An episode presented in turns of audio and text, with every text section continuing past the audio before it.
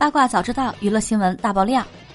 一月十五日，大美人李嘉欣突然晒出病床照，并在配文中透露称，自己在加护病房抢救了四十八小时才捡回一命，并感谢医护人员无微不至的照顾。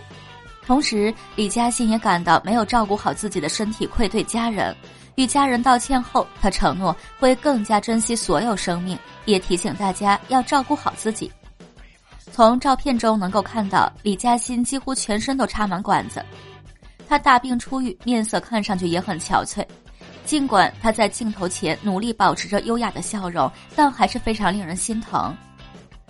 李嘉欣生病原本是一件令人难过的事情，可评论区的留言却很不友好。